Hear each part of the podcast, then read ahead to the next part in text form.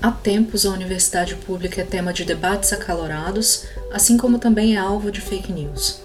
Com a chegada da pandemia, que se taxou de baderna, na verdade foi uma baderna que serviu para sequenciar o genoma do vírus, produzir ventiladores pulmonares de baixo custo e por aí vai.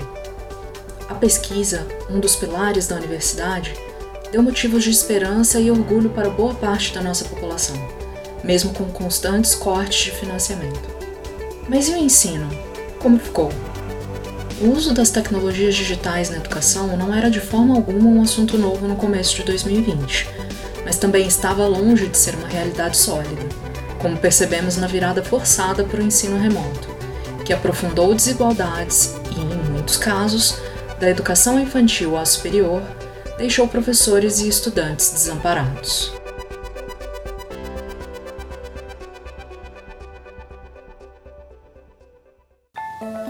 Olá, bom dia, boa tarde, boa noite.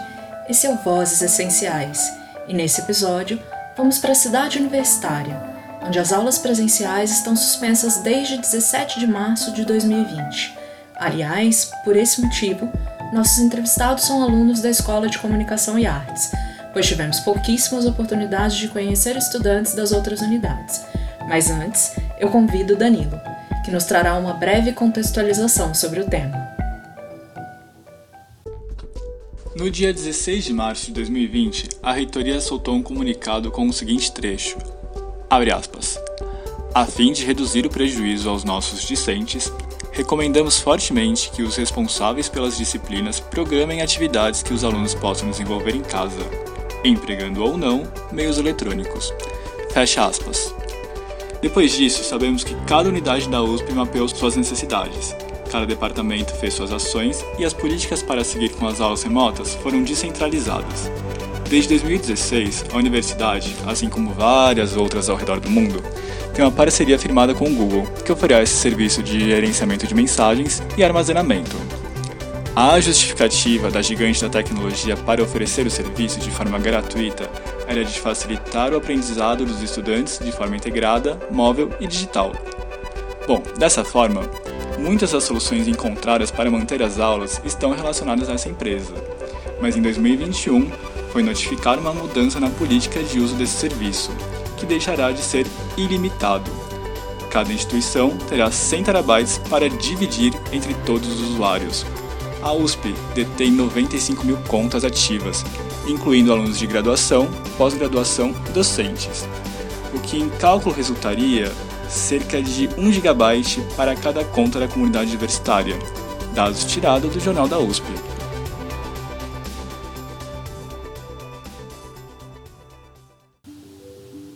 Agora sim, vamos aos nossos entrevistados, que irão se apresentar e compartilhar conosco o início de suas experiências com o ensino remoto.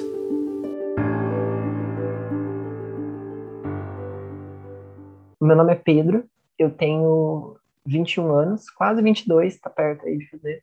Eu sou natural de Itapira, São Paulo, e eu estudo na USP desde 2018. É, em 2018, eu entrei na USP cursando Ciências Sociais, mas em 2020 foi o ano que eu realizei a transferência interna e ingressei na, na licenciatura em Educomunicação. No começo de 2020, a pandemia ainda estava dando os primeiros passos assim, do coronavírus no Brasil, né?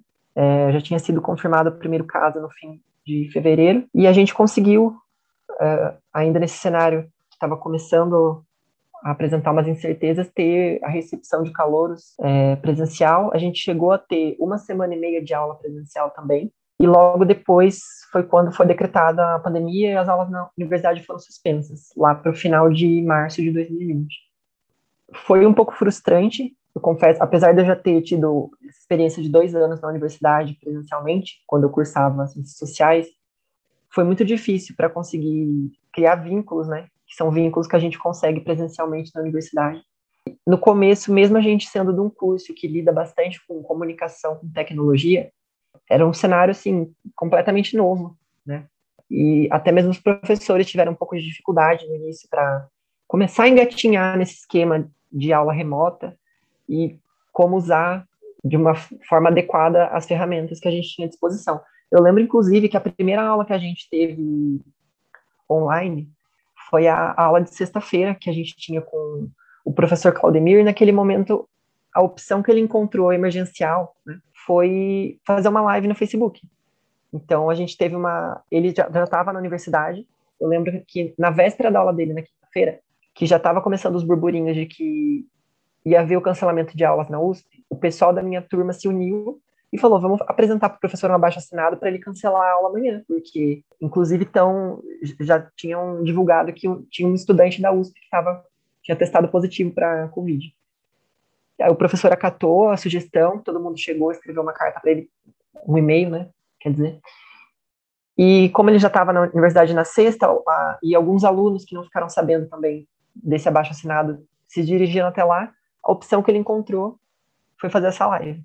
E aí, a partir disso, a gente precisou suspender por uma semana as aulas, até que os professores, os alunos se interassem do que estava acontecendo, os professores conseguissem buscar soluções, e depois foi, né? Dois anos depois, cá estamos ainda, remotamente, né? Meu nome é Stephanie Oliveira, meu apelido é Mostarda. Eu gosto muito de acentuar isso.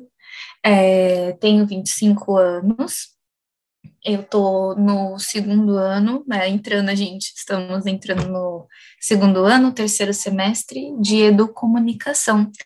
Então, quase oficialmente uma veterana e não mais uma pichete. Eu venho, sim, de uma quase primeira formação, porque eu não terminei.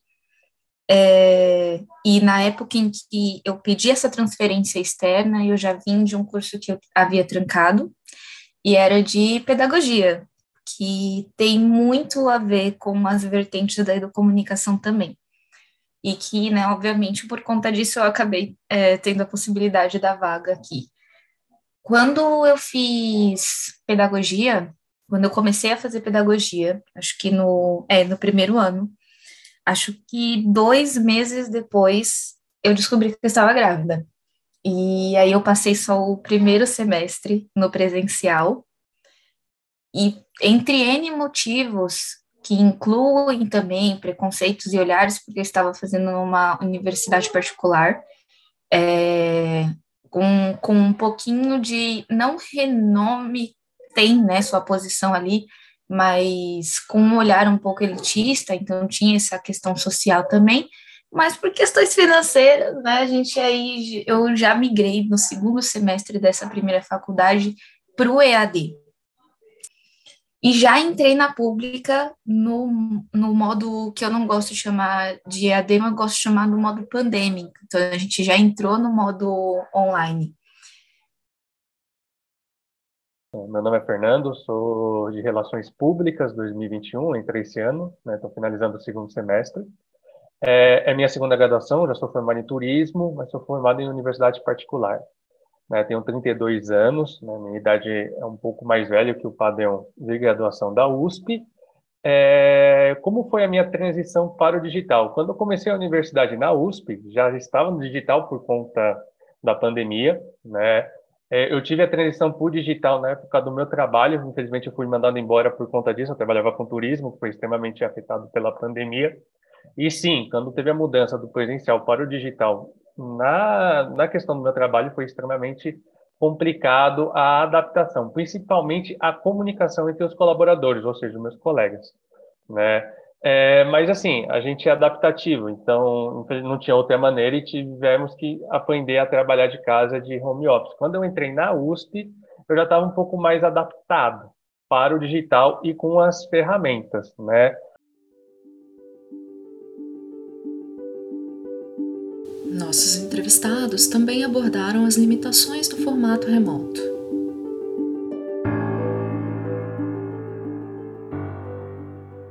De início, assim, falando pessoalmente, eu precisei, logo que foi decretada a, a, quarentena, é, voltar para o interior. Sim, foi muito difícil, porque a minha mãe é professora, né?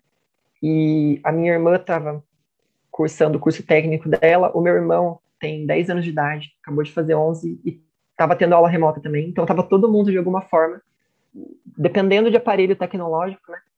E como em casa a gente só tinha um computador, é, eu tinha o meu também, mas estava num estado deplorável, assim. e todo mundo, para fins educacionais, dependia da tecnologia, foi meio difícil de conseguir conciliar, sabe?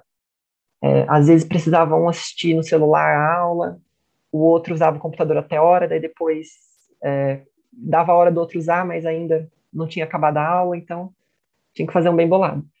Né?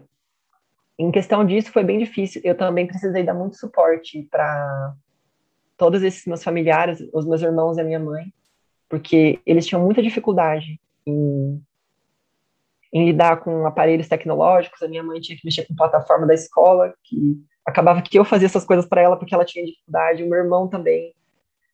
E às vezes acabava ocupando o meu tempo, assim. É, eu precisava tirar um pouco do meu tempo que eu estava estudando, tendo aula, para auxiliar eles, né? É, eu acho que foi pensar que talvez ficando em casa a gente ficaria menos sobrecarregado, seria mais fácil acompanhar as aulas, e não foi. E foi tão cansativo quanto, e eu acredito que comprometeu bastante, assim, uh, o aprendizado de todo mundo, assim, sabe? Quando a gente vai falar sobre educação, ensino à distância e sobre o que aconteceu na pandemia, a gente precisa lembrar que são cenários completamente distintos.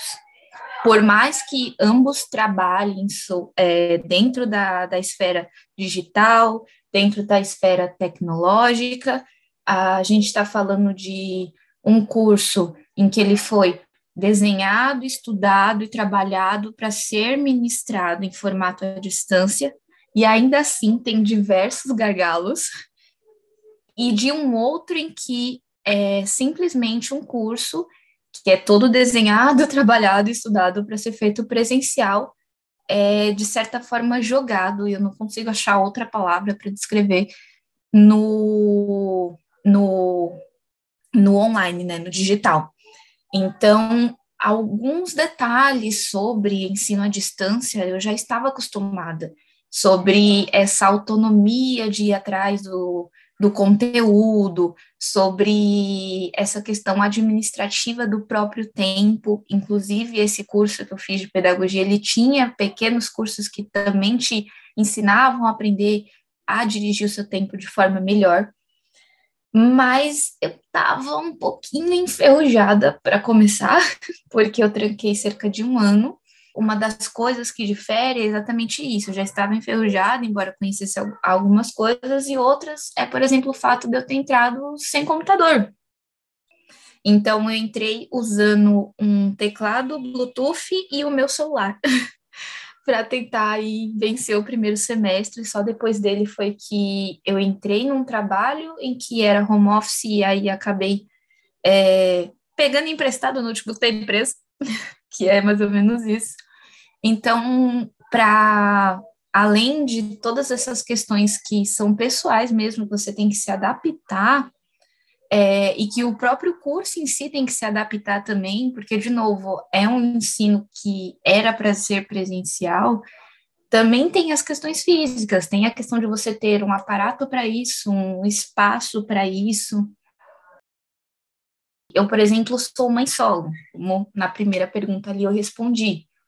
Então, se a gente for considerar que o meu filho, em um mundo pandêmico, também não estava frequentando a escola, o fato de eu também estar em casa, independente do trabalho e da faculdade, meio que ter os dois no mesmo lugar onde está o meu filho, que foi uma coisa muito rara, com certeza é um ponto positivo.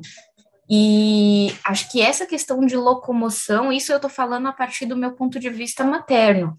Mas eu tenho certeza, porque eu também já conversei com outros colegas, que para outras para outras vivências, só o fato de remover a locomoção do da vivência, ela já melhora muito isso. Já é considerado muito um, um ponto positivo. Ao mesmo tempo, é exatamente o fato de que toda a sua vida está nesse mesmo espaço. Você já não é mais é, separado em blocos. A gente percebe que assim a, existe, a gente se locomove para um espaço quando a gente vai trabalhar. A gente se locomove para um espaço que é completamente condicionado pelo trabalho. em várias questões é, organizacionais, comportamentais e até mesmo arquitetônicas, aquele espaço ele é condicionado para um tipo de ação. Então ele condiciona o seu cérebro para isso. E quando você transporta essa tarefa para um único só lugar, é como se a gente se liquidificasse. Então, eu já não existo concreta e completa no trabalho, que é um lugar todo condicionado para trabalhar, nem concreta nem completa no, na faculdade, que é um lugar também todo arquitetônico, todo é, pedagógico para se trabalhar. Tudo que eu preciso fazer está no mesmo lugar. Então, eu tenho vários tipos de atenções sendo chamada. Eu tenho um barulho de fundo, eu tenho meu filho, eu tenho as pessoas que convivem comigo, eu tenho o pró a própria tela de computador que eu utilizo, onde eu tenho várias abas que eu posso acessar e ignorar completamente a atual que eu tô. Então, essa liquidificação que acontece com a gente, em que a gente simplesmente não é mais concreto, tira muito da parte é, de concentração que a gente precisa para absorver e realmente viver aquelas experiências. Eu acho que a carga de estudo fica muito mais pesada online, principalmente as leituras, né? Que se for fazendo parâmetros, as mesmas leituras presencial e online, né? De casa, acho que é muito mais difícil de casa. E o segundo, eu entrei ano passado, então não tive nenhuma experiência ainda presencial na USP. Né? Mesmo sendo mais velho, eu sinto que ainda não estou na universidade, eu falo muito de casa. Então, e principalmente com os meus colegas, né? Então, eu acredito que, que a falta de, de, de você conhecer as pessoas da sua sala, dos seus colegas, ter um network com os amigos ou com as optativas com outros cursos, eu acho que isso deixa muito a desejar online. Eu acredito que nem todos conseguem falar online e conseguem, se expor. Tem pessoas que, por exemplo, da minha turma, que esse semestre, por exemplo, eu estou falando do segundo, é, eu não vi ele falando nas aulas, né? Então, eu acredito que tem pessoas que não se expõem, e eu acho que é muito mais difícil para o professor também. Ele recebe menos feedback dos alunos online do que presencial. Eu tive problema com a internet. Eu moro em São Paulo, eu moro no bairro de Pirituba, e na minha rua não tem mais espaço para internet. A rua está inteiramente com todas as possibilidades no poste com internet. Então eu não consigo melhorar o meu plano. Eu tenho um plano de celular, né, que é um plano familiar, que eu utilizo as duas internet. Então quando uma internet dá problema, eu coloco a outra internet.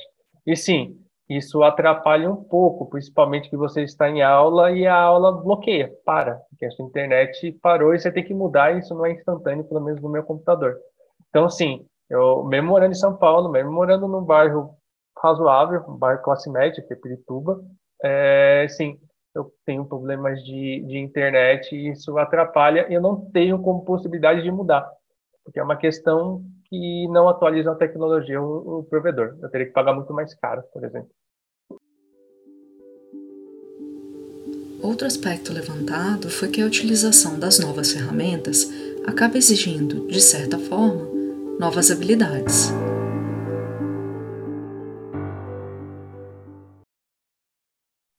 A gente está falando de tecnologia na, na era da inovação, então acho que é, o que mais surgiu foram novas ferramentas ou várias versões de uma mesmo objetivo de ferramenta, o que as, as opiniões vão ser, vão ser diversas, né? Tem gente que vai achar que isso é bom, tem gente que vai achar que isso é ruim, mas é impossível, da minha parte, pelo menos dizer, é impossível é, que eu não tenha, eu não sei se a palavra é, que se encaixe melhor é, evoluído, mas que eu não tenha absorvido muito mais disso. E aí, de novo, tem ponto positivo e tem ponto negativo. Então, hoje, é, tarefas e responsabilidades que eu assumi dentro do trabalho, dentro da faculdade, acho que a gente vai falar um pouco mais para frente sobre isso, sobre como a questão da, da, da, da parte da comissão de graduação, é, acabam que também, de novo, tudo que eu iria fazer a mais em outros espaços, em outras vivências, eu estou fazendo completamente conectada à tecnologia, se eu não estou fazendo no meu celular, que são 50 grupos de WhatsApp, eu estou fazendo no meu computador com pacote Office, com ferramentas de organização que agora tem aos montes, a gente tem é, Trello, Asana, ClickUp e afins. Eu tenho utilizo pelo menos uns três, porque cada grupo que eu uso para realizar um tipo de trabalho utiliza um tipo de ferramenta. Então, sim, a gente acaba explorando, conhecendo mais. Eu acho que virei a expert do PowerPoint, porque todo tipo de apresentação que eu tenho que fazer no PowerPoint, então a gente tem que inovar é, e são coisas legais. É, não, não posso dizer que tem só a parte negativa nisso, porque, de novo, a gente explora, a gente cria, e só que fica tudo limitado ao espacinho dessa nossa tela que a gente está criando. E, obviamente, que eu não preciso nem me aprofundar nisso para a gente saber que a exposição extrema que a gente tem sofrido a essas telas a ter que responder os 50 grupos e tá toda hora olhando o celular. É, com certeza tem malefícios nisso. Eu tive momentos, e obviamente tinham outras coisas correlacionadas, mas tive momentos de crise de ansiedade, por exemplo, receber uma mensagem no WhatsApp e às vezes ser a minha mãe e eu ficar incomodada ou com uma falta de ar, porque eu não queria mexer no celular. E aí vem os questionamentos, os motivos, né? Por que, que eu não queria abrir o WhatsApp? Porque na hora que eu abrisse aquela conversa, ia ter que dar uma atenção para aquela conversa, ia ter que criar ali uma, uma esfera de foco, e eu já estava fazendo isso durante o meu dia inteiro, e aí começava a subir aquela ansiedade, tipo, coisa simples como responder um amigo de um meme já gerava ansiedade de não querer encostar porque estava muito tempo. Então a gente viu isso crescendo assim em espaços sociais como Twitter, Instagram, das postagens de falar assim, gente, desculpa, eu demoro uma semana para responder o brinco. O meu WhatsApp ele tem ele tem aquela frase lá de status meu por recomendações médicas. O meu é, né? Por recomendações médicas eu respondo de 5 a 10 dias úteis. eu falo que é um meme, etc. Mas é porque realmente eu preciso dar esse espaço de pensamento e de atenção que hoje, pelo fato de todas as conexões que a gente faz, estar completamente ligada à tecnologia, de se eu falar que eu preciso falar com alguém, eu não ligo para a pessoa, eu mando o WhatsApp, ou a gente marca um Meet, ou a gente marca um Zoom, é, gera todos esses, todos esses retornos também psicológicos aí que fazem um pouco mal para a gente, e a gente precisa se orientar a se distanciar um pouco disso. Então, por exemplo, você tem até determinada data para entregar um trabalho, e aí você já passou oito horas com a cara no computador e você não tem aula naquele dia. E você fala, não vou, não vou olhar o computador agora para fazer o trabalho, porque simplesmente não aguento mais. E é muito louco porque é óbvio que a gente não pode tratar isso como uma coisa absoluta. A gente não pode parar, olhar e falar assim, é, então essa é a desculpa que a gente, esse é, esse é o motivo que eu tenho agora e por isso as pessoas têm que aceitar que as coisas funcionam no meu tempo, não sei o que. É tudo uma questão de equilíbrio. Então, é muito necessário ter um diálogo constante com todas as pessoas do círculo do qual você pretende evoluir. E, e a educomunicação fala muito sobre isso, que talvez seja uma parte que necessite ser mais exposta. Não é só sobre dar voz a todo mundo, mas é saber conversar e falar é muito necessário hoje em dia é, falar e ser ouvido e ouvir muito bem. O que eu acho que eu consegui aprender foi mexer bastante nas plataformas e explorar mais formas de organizar meu tempo, né? Que quando a gente está dentro de casa, uh, eu percebi que não fica nítido assim, sabe? O momento que você está tendo para descansar, o momento que você está tendo para fazer o seu trabalho, para estudar, tudo se mistura, aí é, as demandas dentro de casa também te chamam e eu comecei a usar recursos, por exemplo, o Google Agenda, que eu não usava antes, porque são milhares de links que você tem que lidar, de reunião, de aula, de plataforma. Então, no Google Agenda eu consegui me organizar. A plataforma Trello também ajudou bastante, né? Que é uma agenda virtual. É... e consegui também lidar com os trabalhos da faculdade remotamente. Né? É, na licenciatura em comunicação, a gente faz muito trabalho em grupo. E se presencialmente é, já é difícil, quando são grupos maiores, assim, de cinco pessoas, seis pessoas, conseguir marcar um horário que todo mundo pode se encontrar, é inocência pensar que online vai ser mais fácil, porque não é assim. Ainda mais para fazer a divisão de tarefas, é, conseguir manter uma boa comunicação. Então, eu acho que o que teve de positivo foi eu, eu conseguir intensificar assim, o uso da tecnologia para organizar melhor meu tempo, meu dia, eu acredito que eu utilizei bastante as ferramentas do antes da pandemia. Eu só sabia utilizar bem o Google Drive, né? Esse eu utilizava bastante. Depois da, da pandemia, aprendi a utilizar o Meet, que eu não conhecia, né? O Zoom, eu, eu acredito que é uma ferramenta até nova, sei, acho que se popularizou na pandemia, mas também aprendi a, a, a utilizar e principalmente é, a forma de se portar num ambiente EAD. Eu acho que no começo da pandemia, principalmente quando a gente falava, eu não estava na USP ainda, estava num um outro curso, estava fazendo, e todo mundo falava ao mesmo tempo, era totalmente difícil, até você aprender a, a falar, esperar o outro falar, tal. Então, eu acredito que eu desenvolvi uma certa, vou colocar entre aspas, ética de se portar numa aula EAD. E na USP, com um primeiro semestre, segundo semestre, ocorreu mesmo. Eu fiz uma matéria optativa com o pessoal do Instituto de Relações Internacionais, no IRI. E a matéria tinha muito palestrante, eles estavam tudo alocado fora do Brasil, a grande maioria eram tudo em português, mas uma palestrante estava no Líbano, outro palestrante estava em Paris, outro estava em Madrid. Então, acredito que essa experiência pontual né, de poder se utilizar da ferramenta digital, principalmente por custo, uma universidade pública, recursos públicos, né? Eu vou falar nesse podcast que eu sou extremamente contrário ao Bolsonaro, principalmente o corte de verbas para ciência, eu acho que é uma possibilidade de ampliar com outras universidades. E nessa mesma matéria tinha um intercambista da Universidade de Madrid falando de lá, então há essa experiência. Os nossos convidados também nos contaram como foi a chegada à USP e a recepção em tempos de distanciamento social.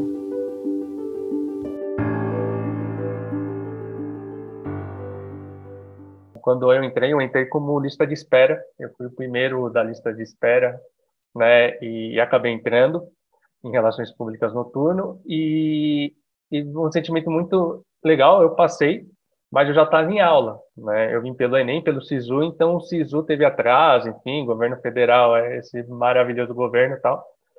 E, e foi interessante, porque, ó, oh, passei na USP, uhul! E agora, o que eu faço? Né? enfim, a aula já está começando. Como eu vou assistir a aula? Onde eu vou assistir? Para quem perguntar? Então, fiquei extremamente perdido, né? E meio que solitário, porque até você se acostumar, você se adaptar, é, é estranho a experiência universitária online quando você não está preparado para isso, porque a USP não é EAD, a USP é, é presencial, né? Também tinha o desafio de pensar numa recepção que fosse totalmente online, já que também era uma coisa nova. Eu sei que o pessoal que está mais tempo no curso, eles sempre vão passando a experiência para eles, os calouros que estão entrando, para que daí no próximo ano eles possam, né, organizar, ficar responsável por organizar a recepção e usar da experiência para conseguir fazer uma boa organização da recepção de calores. Né? E ficou muito prejudicado com isso, né? Porque eu, hoje, com quem eu conheço do curso, são meus colegas de sala, assim, do meu ano, né? Mas foi difícil nesse sentido, sabe? De a gente saber que a gente estaria responsável por isso, mas não saber por onde começar, o que fazer. É, e depois a gente precisa, a gente queria também, né, que mais pessoas participassem, mas como eu falei, é, online fica difícil, né? Você conseguir falar com bastante gente, é até irônico, né? Tipo, contraditório, mas você conseguir mobilizar bastante gente para conseguir uh, ajudar quando a única ferramenta que você tem ali à sua disposição é um grupo de WhatsApp que tem milhares de mensagens por dia e provavelmente as 200 pessoas que tem lá não vão dar conta ou não vão nem abrir. Né? Então a gente chegou a fazer formulários para. Já começou no final de 2020 isso, para que as pessoas sugerissem temas, convidados para a aula magna. Inclusive a convidada da aula magna é, é, foi a vereadora Erika Hilton, né? Ela foi dentre as sugestões que a gente recebeu, depois que a gente fechou o formulário de sugestões, a gente submeteu os nomes sugeridos à votação. Ela foi a mais votada e facilitou muito porque tem um, um colega nosso da Educomunicação que trabalha como assessor dela. Então, esse contato ficou bastante facilitado e a gente só vibrou quando ela topou é, oferecer aula magna para gente. Mas, no fim das contas, eu acho que a gente conseguiu é, fazer uma coisa que, ao mesmo tempo que a gente pudesse introduzir as coisas que a universidade tinha a oferecer, apresentar tudo que tinha à disposição delas, é, que também descontraísse e fosse um momento para que a gente pudesse suprir aquela falta de contato humano, né? Então a gente optou por fazer bastante atividade de web bar, por exemplo, um dia que a gente se encontrava só para fazer uma reunião para conversar, se conhecer, jogos, uh, um dia para a gente se apresentar, conhecer os professores também. É uma coisa extremamente importante, assim, sabe? Você, ainda mais na universidade, assim, se na escola, no ensino médio, no fundamental, sei lá, é importante você socializar, você ter seus amigos. Na faculdade pode ser muito solitário, sabe? É, lógico, somos todos adultos, já estamos com outra cabeça, mas é a questão de permanência também. Você conseguir ter, manter laços, criar vínculos na universidade, sabe? Ser bem acolhido tem colegas, assim, pessoas conhecidas que precisaram trancar o curso, sair do curso durante a pandemia porque não estava aguentando ficar remotamente. Tenho colegas que entraram na universidade no período pandêmico, sabe? Para mim que entrei presencialmente na universidade em 2018 já foi muito difícil, sabe? Para me adaptar, para conseguir, pelo menos no começo, criar forças para continuar lá. Então eu imagino para quem estava remotamente, sabe? Que não conseguiu viver 1% da vivência presencial. Então, acho muito importante o quesito acolhimento. E, e foi basicamente isso. Uh, depois, quando a gente conseguiu fazer um formulário para saber a opinião das pessoas e ouvir as pessoas, a gente ficou contente que a maioria dos feedbacks foram bem positivos e as pessoas gostaram eu acho que o caminho do presencial para o online é um pouco mais fácil do que o caminho inverso, que é do online para o presencial. Ainda mais na situação que a gente está passando, né? Que a gente não sabe se vai ser presencial ou não, e as ansiedades. Mas é porque é, é, obviamente que são grandes desafios no, no modelo online, você tem que tentar algum, achar um jeito de realmente cativar, ganhar as pessoas, etc.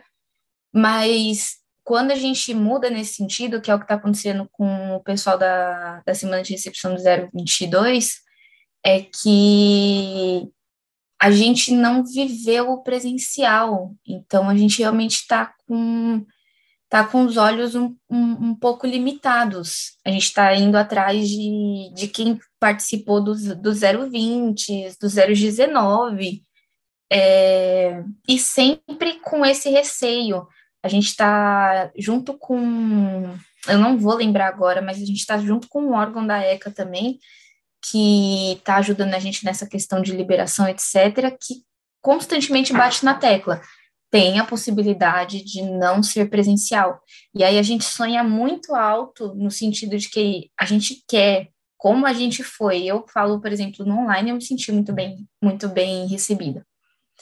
Então a gente sonha em receber muito bem e a gente sonha em trazer também para quem fez parte do online e não sabe é, a euforia que é o presencial também possa viver isso. Então a gente está preocupado com os 021, que são agentes é, tudo isso saia da forma é, mais divertida possível, que seja realmente uma, uma recepção calorosa, porque eu acho que independente dos problemas que a gente tem dentro da ECA, é, é uma escola extremamente carinhosa. Acho que talvez venha pelo tema, é a escola de comunicação e arte. Então, é uma escola que está muito ligada ao emocional, que é muito trabalhado nesses temas.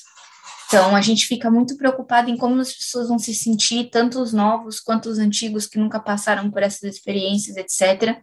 São pouquinhos braços, porque acho que várias frentes da ECA, várias frentes estudantis mesmo, elas diminuíram muito com essa questão da pandemia. Muitas pessoas, eu não sei se, eh, se ficaram um pouco receosas ou se, enfim, todas as demandas impediram elas de participar. É, diminuiu muito o que antes eram grandes equipes de, de transformação estudantil. Então, a gente está contando com poucos braços, mas muita vontade de passar aquilo que a gente quis viver, viver um pouco também disso e consegui falar tudo sem dar um spoiler. É! e no cenário atual? Há dois meses do retorno às aulas, quais são as expectativas dos nossos colegas?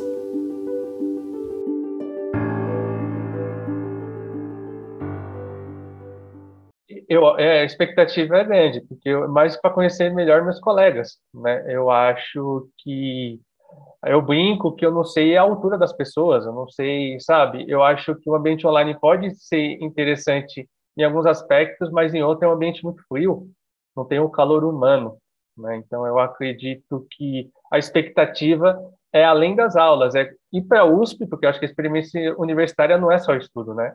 É os contatos que você faz, é o ambiente que você se encontra, e eu acho que isso eu estou sentindo muita falta. Então, literalmente, a minha expectativa para o retorno presencial é realmente encontrar meus amigos de, de, de classe, de ECA, né, do meu curso e, e, conhecer a vivência universitária presencial. Eu acho que online é muito cansativo.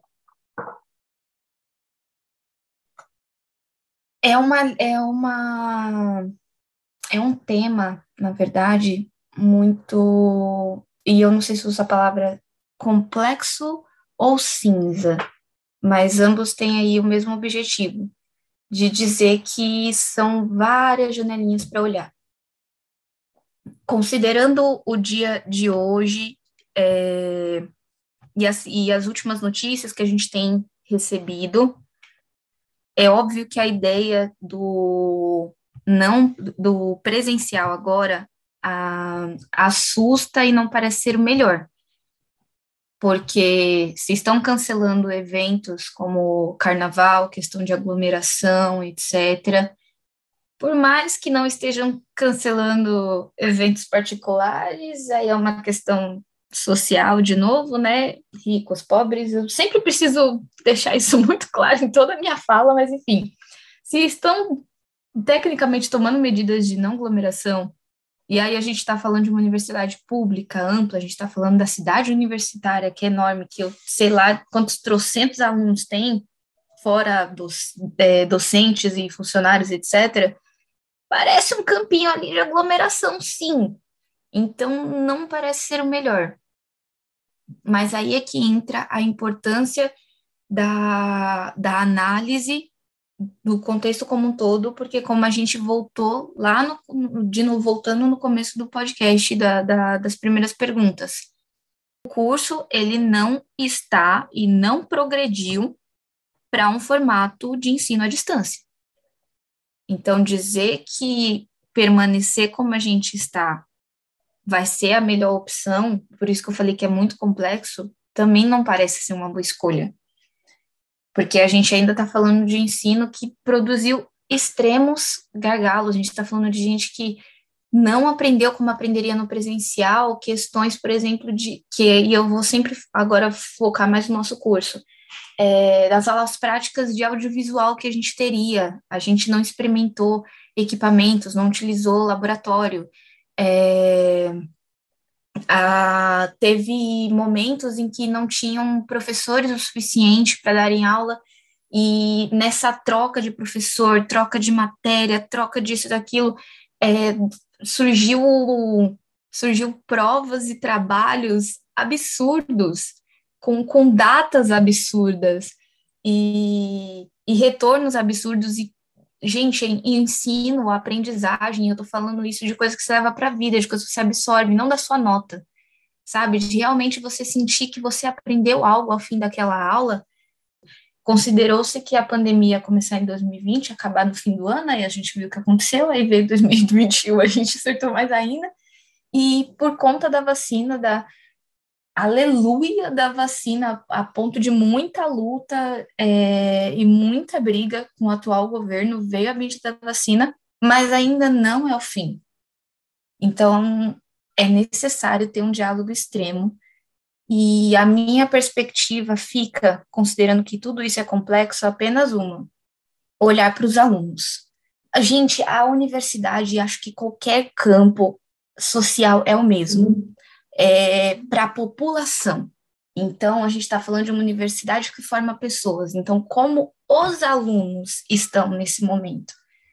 Como os alunos é, que têm vivências maternas, que estão no CRUSP, é, que têm duas, três jornadas de trabalho, de cuidados de, de parentes, de filhos, etc., como eles agora estão vendo e o que eles precisam. A solução ela está literalmente na mão de quem vive aquilo. Então, quanto mais a reitoria e qualquer grau de, de, de liderança que exista dentro da, da faculdade que eu ainda estou aprendendo, quanto mais ouvir os alunos, quanto mais focar no retorno dos alunos, mais vai acertar, independente da escolha que tomar eu tive várias dificuldades, eu não sou a única nesse contexto. Se eu tenho a possibilidade de fazer parte de um grupo, ou no caso de uma dupla comigo, tá? Estela Neri, maravilhosa, deusa, espero que você escute esse podcast. É, se eu entendo que eu não sou a única, eu tenho a capacidade de participar com outras pessoas, cada um fazendo um pouquinho, ou seja, não sobrecarregando ninguém, é, a gente consegue melhorar para que tanto os que estão com a gente quanto os que estão por vir não precisem passar ou passem por menos desse perrengue, eu não consigo não tomar essa iniciativa. Então, eu vi a possibilidade, eu conversei bastante, tanto com a minha psicóloga, quanto com o pessoal da, da comissão de graduação de como era o, o procedimento, do quanto eles iam precisar do meu tempo é, e dos tipos de coisas que eu precisaria doar ali de atenção, né, é, de talvez conteúdo, etc., para saber se aquilo se encaixava dentro dos vários pratos que eu tenho que equilibrar.